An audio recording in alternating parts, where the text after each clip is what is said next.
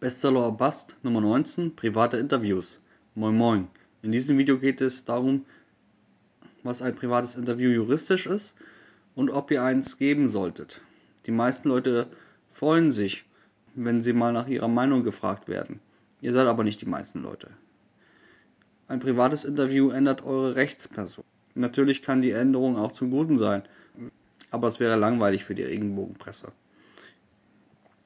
Wieso sollte sie es auf die Schlagzeile setzen, wenn ihr mit dem Trinken aufhört?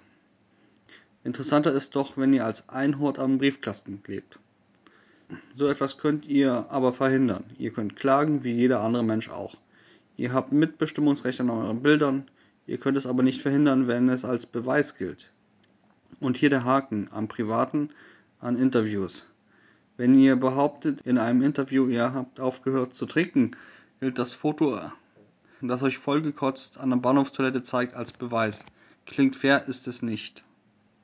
Zerbeamen wir das Ganze mal in die Elementarteilchen. Wenn ihr Informationen rausgibt, hat der Journalist das Recht und die Pflicht, die Informationen zu prüfen. Bei Personen, die in der Öffentlichkeit stehen, läuft das aber etwas anders ab als bei anderen. Künstler sind Stadtgespräch, jeder glaubt sie zu kennen. Und wenn jemand nach ihnen gefragt wird, geht es wie bei einem Kaffeekränzchen zu. Wenn ein Paparazzi jetzt irgendwen auf der Straße fragt, ob ihr gute Eltern seid, kommt jede Unregelmäßigkeit zur Sprache. Bei einer normalen Person sagt man dagegen schlicht kenne ich nicht.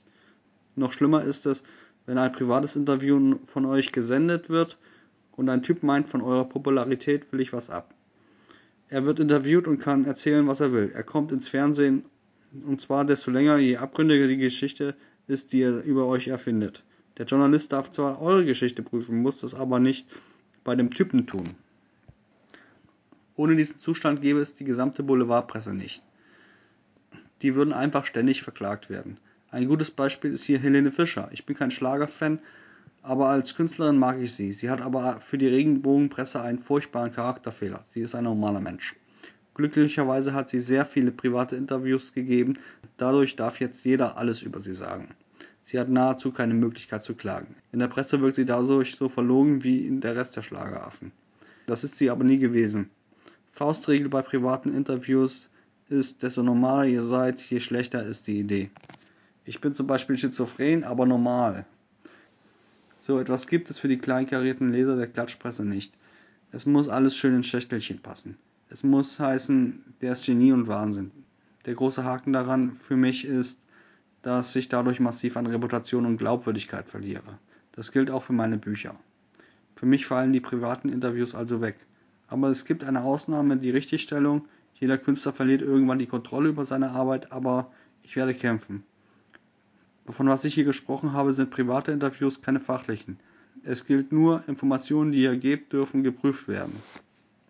Über meine Arbeiten darf ich also jederzeit sprechen. Danke fürs Zuschauen. Ihr findet mich aktuell bei Kickstarter mit der Sonnensturm. Link in der Videobeschreibung. Lasst einen Daumen da und oder kauft meine Bücher Hardy Klemm beim Eoson Verlag. Tschüss.